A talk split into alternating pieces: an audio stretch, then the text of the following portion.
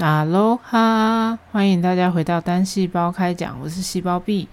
我是不是没有说过自己为什么叫细胞 B 啊？当初会取单细胞开讲这个节目名称啊，就是我决定要做这个节目的时候，一直想不到标题。我是想了几个，然后我就强迫我的小伙伴跟我一起，就是集思广益啊，帮我投票啊。本来想要叫一些奇奇怪怪的，可是我有个朋友就在我那个圈组的投票选项里面新增了一个单细胞开讲，我觉得超可爱的，我就毅然决然要用这个名字。那为什么我会是细胞壁呢？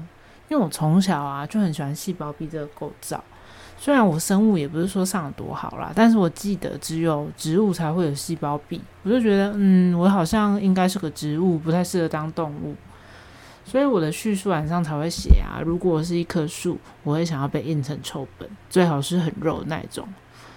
有多肉呢？就是一本本子，如果有一百八十页这么厚，你在长次上可以公开试阅的页数大概只有八页那么臭吧。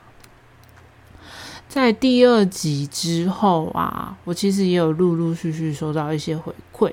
那比较有问题的部分是我朋友觉得我的声线稍微没有起伏一点，我自己其实也有一点这样觉得，但是我目前还没有找到一个很好的办法可以去改善声线有没有起伏这个部分。大家有没有关于这方面的小 paper 可以分享给我？其实我每次一个人对着麦克风空讲都超紧张。但我其实已经从很害怕听到自己的声音，到现在可以好好听完自己一集节目，再好好进行一些简单剪辑，就是持续努力的啊！希望大家可以给我更多鼓励，也不要怕伤害我，因为你真的伤害到我了，我就会假装没有看到。那大家在哪里可以找到我呢？可以到扑浪、IG 或是脸书，都可以搜寻单细胞开奖，就可以找到我。然后，如果你是用 Google，不是 Google，Apple Podcast 听的话，拜托大家在 Apple Podcast 上给我五颗小星星，拜托拜托。如果可以留下一点评论，我会更开心的。谢谢大家。那上一集播出之后啊，有一个超级令人开心的消息，就是我的愿望有可能会实现这件事情。如果大家有认真追踪我的铺浪，好了，但是我我也没有很常在铺浪上发文，但是如果你有追踪，你应该就有发现，我上一集公开之后的第二天还是第三天，我就发了一个铺，就是称自己大预言家。为什么会这么大言不惭呢？是因为我上一集提到了那个。黄思密的《默默》有可能会被改编成影视作品哦，虽然任何详细资讯都还没有出来啦，但真的很感谢那家很佛心的金主爸爸有心想要做这件事情，真的请让我叫你一声干爹好吗？干爹，是说大家是不是以为这一集还要继续讨论希望被改编的作品呢？这个主题我会继续做，但是如果连做可能三集啊，或是更多集，我觉得大家听腻之前，我自己就会先累死。而且这个主题本来就比较像是一个呃许愿清单的概念，所以它就会属于一种不定时掉落。只要这个节目有好好坚持下去，大家就有机会再听到就比较相近的主题。而且我最近感受到啊，台湾的毕业楼创作有越来越多元。应该说本来就很多元啦，但是大家就会把自己的作品逐渐扩张放大。只要你有心，当然还要一点点钱，你就可以有更多形式的发展。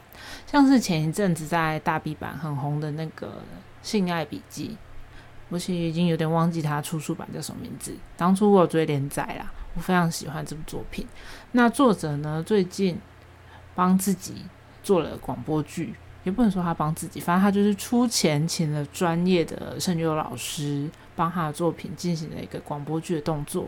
我真的觉得非常棒。虽然我还没听，但是我觉得作者就是属于那种很直接的花钱买到快乐又造福广大读者的好人，会一生平安的那种好人。我真的至上超级崇高的敬意，给他一百万个赞。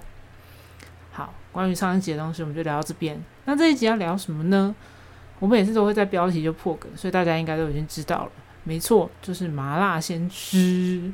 会下这个标题呢，是因为呃，我对这部作品的印象不能说很深刻，因为它集数很多，播的时间也很长，人物也很多。但是我对每一集的开头，磊哥在教育部前面指着教育部的大门，大喊着“我要当老师”这个画面印象非常深刻。虽然我个人是并没有想要当老师，我只是想要干老师，或是看老师被干，就这么单纯，这么简单。哎，那个是说大家会不会觉得我骗人啊？我其实，在一开始想要做这个节目的时候啊，我一直觉得自己应该是会疯狂聊色，就是会聊一些不堪入耳啊的东西。但到我真的开始选定主题、开始准备资料的时候，就发现自己好像没有办法一直聊色，就是这个也想讲，那个也想讲，就很多东西想要跟大家分享，搞得就是有点偏离主题，我自己都有点想要谴责自己。这一集呢，我们也还不知道到底会聊到什么程度。那如果你觉得不够色啊，就是都是我的问题。雷哥还是全台湾最色老师，好不好？这集的主题会是麻辣先生的原因呢，可以归咎到二零二零年九月十八号下午四点十二分，扑浪上突然窜出一个偷偷说，上面写着“麻辣鲜师有没有雷哥授本啊？”挂号。P.S. 请不要上升到演员本人挂号，然后就突然进入了扑浪的麻辣鲜师文艺复兴时期。不过虽然好像从来都没有兴盛过啦。大家如果年纪跟我差不多的话，啊，至于我的年纪是多大，你有听上一集，然后听得懂我的算暗示，应该多少可以算出来我大概多大。跟我同一个世代的人。我可以非常笃定的说，一定都有看过《麻辣鲜师》。《麻辣鲜师》呢，根据维基百科资料，是台湾播出时间最长，也是台湾当地重播率最高、集数也最多的校园生活喜剧。而且，就算是年纪比我小一些的人，应该也会因为台湾电视台都有一种很迷样的重播节目的方式，而一定看到过。所以我就大胆的假设，基本上这个时代人一定都有看过《麻辣鲜师》，所以大家多多少少都会对这个全台湾最红的老师有一些基本的认识。当初这则偷偷说，最一开始下面的回复都是：诶，我当年完全没有这样想。诶，我当年为什么只一直在看暴龙？诶，现在想想很可以。诶，真香之类的话。但我个人是秉持着一种只要有心，开启新世界，永远都不嫌晚的心情。不过这边还是要提到一下，上一集提到的小说作品距今差不多十年，《麻辣鲜师》距今已经二十年了。二十年可以做什么事呢？就是一个小孩可以从出生到大学念到要毕业，都已经过这么久，但是磊哥却完全没有变老，这到底是什么妖术？而且我看偷偷说的时候，发现大家很喜欢写雷哥是魅魔这个设定，因为他完全没有变老，搞得我开现在很吃这个设定，都觉得我要相信的，不然他怎么可以保养的这么好？是说大家知道那个吗？台湾灵异事件，景致剧场，台湾灵异事件，最近华视不知道为什么就是福至心灵，重新把台湾灵异事件全集上架到他们的 YouTube 频道，大家知道那个上智。谁是上智呢？上智就是磊哥，我就不说出演员名字，因为我怕被告。上智也是二十几年前跟现在一模一样，超可怕的。这到底是到底是吃什么才可以变成这样？吃什么可以才可以长这么好？好，我们回到麻辣鲜师。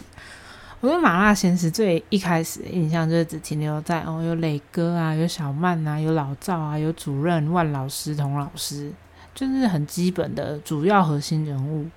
所以一开始我在看到那则偷偷说的时候，我想说哦，应该没有什么吧，我就很你知道轻描淡写划过去了，非常的不尊重。几个小时过后，那则偷偷说就突然爆炸性的成长，我才就是认真看了一下，然后发现大家都非常有才，大家都是天使。再看了一下各位天使产出的文章啊、绘图啊，我想说天哪，我这二十年间到底错过了什么？我都不敢确定这个二零二零年是不是真的可以这么幸福。不过大家有没有想过，为什么这个二十年前作品当年会被错过？要用“错过”这个字吗？与其说被错过，而是当时的时空背景下，台湾的网络环境和资源啊，没有现在这么的蓬勃发展，大家对于毕业的态度其实也是完全不一样的。当年二十年前，你现在要我想，我真的不知道二十年前大家的可以讨论的管道到底在哪里。接下来要提一些可能大家会觉得有点无聊的内容，但还是想要讲一下。麻辣鲜师是从呃西元两千年千禧年那一年的七月一号开始播放。两千年我查了一下，网络应该是刚开始进入 ADSL 时期。虽然已经有网络了，不过那个时候大家的交流管道主要还是见面。那它的开播日算是广义上的暑假第一天。他想要主打的一定就是学生族群嘛，他拍的是学生的东西，一定是要拍给学生看的。而且他们也算是意义上的台湾第一部偶像剧，真的超多男明星跟女明星从那部戏里面出来的。但再回到我们刚才说的，想要跟同学讨论剧情这件事啊，不止讨论剧情，当然也要讨论配对。虽然讨论配对。好像是现在才会发生的事，不过也不好说。腐女就是要从小开始培养，进行一个超前部署的动作。但是要讨论，讨论就是要两个人以上才会成立。所以在当年应该是要见面才有办法进行的事情。毕竟你也不可能拿着电话，然后就是拿着室内电话跟你的同学说。哎，你不觉得磊哥很香吗？哎，你不觉得那个谁谁谁跟磊哥很配吗？这种事情不可能在电话里面说出来吗？因为你妈妈、你爸爸、你哥哥、你姐姐、你阿公、你阿妈有可能在旁边。而且我印象中，我在那个时候是有电脑的，就是二十年前是已经有电脑可以上网，还是放在我房间。但是我那时候就是没有对他没有任何兴趣，我不知道可以他可以拿来干嘛。我那时候的生活重心就是要看卡通。就是要看小魔女哆瑞咪，就是要看名侦探柯南，就是要看哆啦 A 梦，反正就是要疯狂看卡通。然后每个礼拜六的晚上才会守在电视前面看雷哥，而且我爸妈还会想说为什么要看这么就是不知道在干嘛节目。而且我小时候我爸妈也会禁止我看那个台湾灵异事件，觉得很生气。台湾灵异事件超好看的，好不好？而且根据我查的资料，当时。也还没有什么论坛文化，国外我是不知道，台湾我是真的没有查到。而且见网友这件事情，在当年应该是非常严重，就是对爸妈来说是完全不能接受的事情吧。毕竟网络交友陷阱多，还是宅在家看臭最好。查了一下，据说很强大的台湾论坛也是二零零四年才开始营运的，但那个时候马拉前是已经播完了，它是从零零年播到零三年。我自己个人也不知道有没有比台湾论坛更早的交流管道或者论坛，就不要逼我。我查了这些资料之后，觉得自己很像上了一堂什么台湾网络发展史，可是我还上的很烂，这些时间还不如拿来多看两本臭。就连网络上交流管道都没有，线下的话呢？全台最大同人交流活动 CWT 也是到二零零二年才开始举办第一届，所以在那个时候，你想要找到同号交流，其实是一件非常困难的事情。不晓得有没有听众可以跟我们分享一下，如果你在那个年代你已经喜欢 BL 的话，你到底要去哪里找同号？你到底要去哪里交流？我真的非常非常好奇。那除了交流这件事情呢，我觉得跟整体的社会氛围也是很有关系。就拿我自己喜欢 BL 这件事情来讲好了，虽然现在我也不会说刻意的隐藏自己在看什么东西呀，但是你就是不会随随便便的跟人家说，哎，你是不是，或者是你有没有在看 BL，就是很难问出口。这样举例好了，嗯，如果一。一个平常会跟我诉说他恋爱烦恼的朋友，今天又来跟我说她男朋友怎么样怎么样怎么样，我也没办法回说，嗯，抱歉，关于管啊感情的问题，我一律是建议分手。你的男朋友可能需要是另外一个男朋友之类的这种干话，你不会跟日常的朋友说。虽然我没有今天没有要深入探讨这个议题啦，但是很小时候就莫名的知道，喜欢毕业好像不是一个可以轻易拿出来跟第一次见面的朋友讨论话题。但是我还记得，大概国中的时候开始吧，就有一些嗯很有天赋的同学，就会偷偷的来试探你，会凑过来问说：“诶，你在看什么漫画啊？哦，你在看这个哦？那你最喜欢哪个角色啊？哦，你最喜欢他哦？那你有没有在喜欢那个哪个哪个角色吗？他说：哦，你都喜欢哦？那你不觉得他们两个感情很好吗？就是会采取一种迂回战术法，一步一步逼，步步逼近，然后确认过，嗯，我们是同类，再开启更深入的话题。虽然我觉得每个人可能遇到的状况不太一样啦，但是就是喜欢变柔这件事情，还是让我获得了非常多的快乐。感谢现在网络时代发达，才会有一直可以聊错的朋友。有在收听这个节目的大家，四舍五入也都是我的朋友哦，谢谢大家。而且当年我其实还不知道毕业楼可以拯救世界这件事情，所以当年在追剧的小伙伴，就算他真的觉得嗯雷哥好辣，好想干他，但是苦无小伙伴可以可以分享，所以觉得很寂寞。在二十年后，现在还好我们有普朗，可以在上面知无不言，言无不尽，根本就是二十年前的腐女阿姨的快乐天堂。当然不止交流这件事，我觉得另外还有一点就是这部剧。就麻辣鲜师的整体走向啊，比较不容易让人联想到别楼。虽然臭腐女是什么都可以蒙的，就是铅笔跟橡皮擦也可以，手机跟耳机也可以。但是这部作品当时因为有非常多的男明星跟女明星，它就是会有不间断的男女支线可以看，就不只是学生，就算雷哥身旁没有童老师，也还是会有一些新进的女老师啊。或是一些新进的女性角色可以去跟磊哥做互动，而且学生那边已经不觉已经约定俗成，有一种很强烈的 CP 感嘛。虽然小曼前前后后换过好几个男朋友，可是，呃，我对小曼印象最深刻的另外一半还是玛尼。然后居拿就是跟蝌蚪啊这种 CP 感，我就是你知道，心里当时的心里就会觉得说，哦，他们就是应该要在一起，而不会想说要去觉得谁跟谁比较配啊，比较没有这部分我自己啦，所以就会很难去联想到，嗯，磊哥很辣这件事情。不过事隔多年后重新回味，你就会看到更多不一样的可能性。大家知道味觉这个东西是会随着年纪而有有所不同的吗？我没有查到很详细的资料，但好像是因为某些细胞死亡了，所以你对吃进去的东西的感受会不太一样。那这样讲好了，性癖这个东西，你们不觉得也会随着年纪而有所不同吗？但我觉得不是细胞死亡了，而是你某些细胞被活化之后，你可以接受更多元的嗯性癖。二十年前我们看雷哥就只是个雷哥。二十年后，我们看磊哥就不只是磊哥了。这部片里面有一堆就是帅到爆的男偶像，加上一个怎么样都不会变老的传奇男演员，从来就不是你吃哪一对 CP 的问题，而是磊哥只有一个屁股该怎么办才好的问题。接下来的发言啊，我为了避免被告，我都不会讲出演员名字。上面虽然已经就是对有警告过这件事情，但还是要再跟大家说。我们不要讲出演员名字，因为真的太危险了。我们都以角色名带过，然后这边免责一下。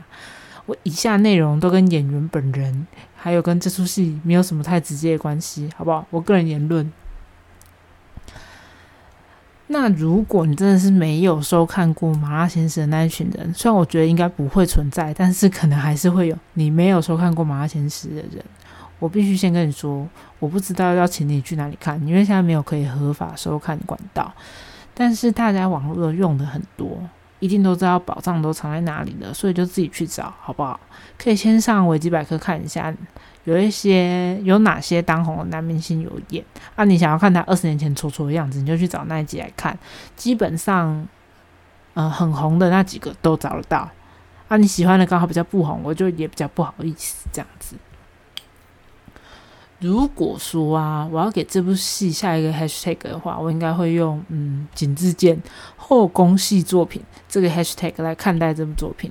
磊哥呢，就是这个嗯后宫戏作品的主人翁，不断的攻略不同的角色，然后再让大家来攻他的后面，嗯，真香。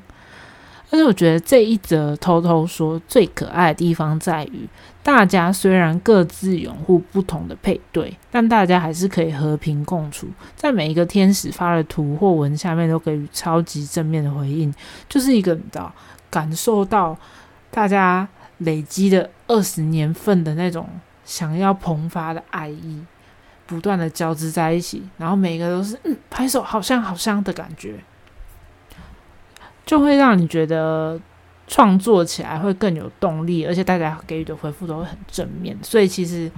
嗯，很很短的时间内，那个偷偷说，就下面已经累积了超多，不论是文还是图的回复。关于 CP 啊，第一代大家印象最深刻的应该就是暴龙了，因为暴龙真的就是又高又壮又帅，他的角色设定非常的完美。他一开始就是对老师不屑一顾，后来就是因为一些事件，我先忘记了，反正我是看维基百科，就是因为一些事件，他就变成忠犬公。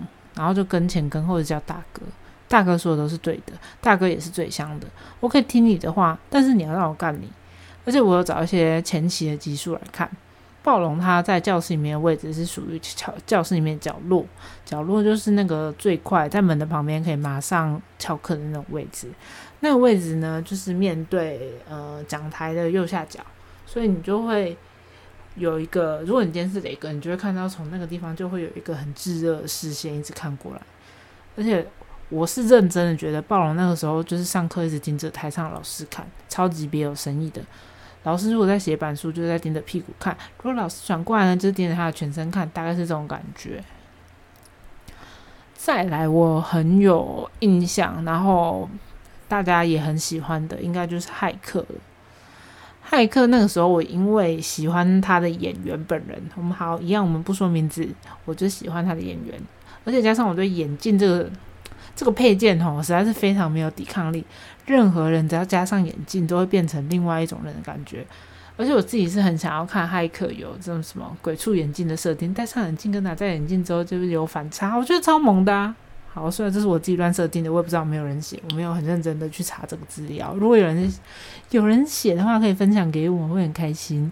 而且我觉得骇客他那个时候就是上课根本就不需要听，他根本就没在听。他那么聪明，他只需要在上课的时候一直看着磊哥有多骚多可爱就好了。哦，光想就觉得很快乐。当然不可以忘怀，就是我们刚才也有提到的，就是 Money 哥，Money 哥属于一个嗯用钱就想要摆平一切角色，因为他就很有钱。他如果他钱给我，当然就是什么都可以帮他做。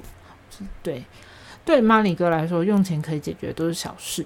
但是雷哥就是属于一个用钱还不够、还不够解决的事情。磊哥就是教会他很多事情不是用钱就可以搞定的哦。如果你想要搞我的话，可能要给的不只是钱呐之类的。但是我知道磊哥还是很想要那些钱的。再来再来啊！想要介绍就是呼声超级高的狗狗男友阿奇先生，他真的超级可爱的。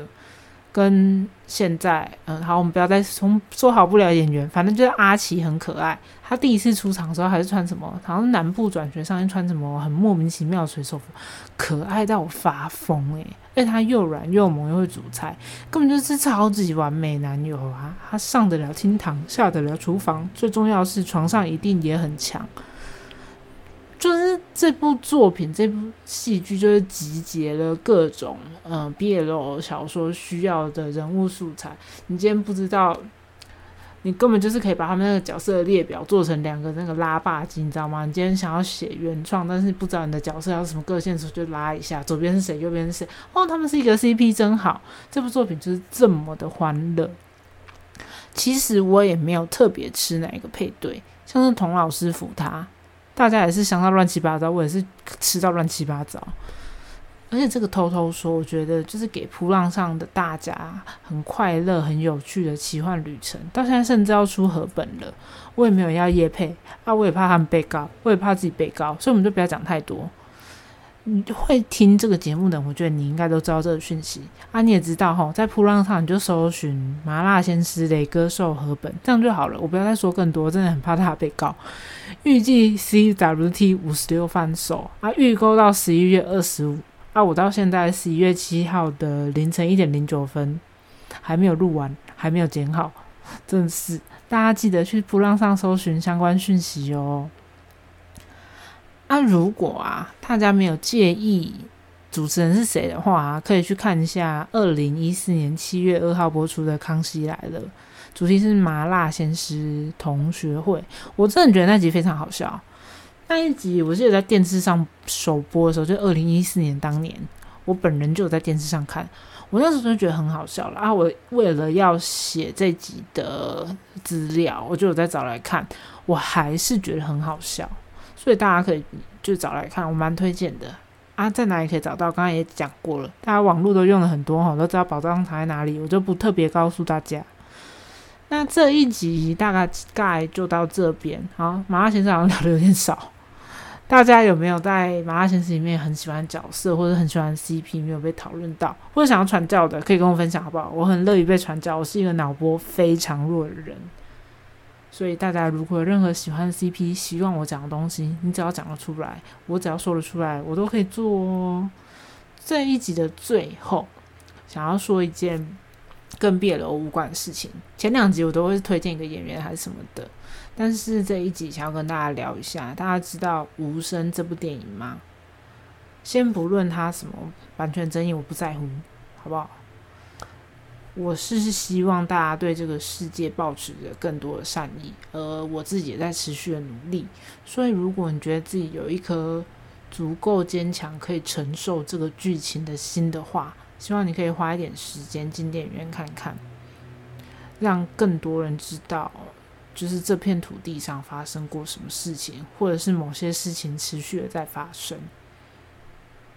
那如果你觉得自己可能没有办法承受的话，千万不要勉强自己，因为它真的是一部非常沉重的作品。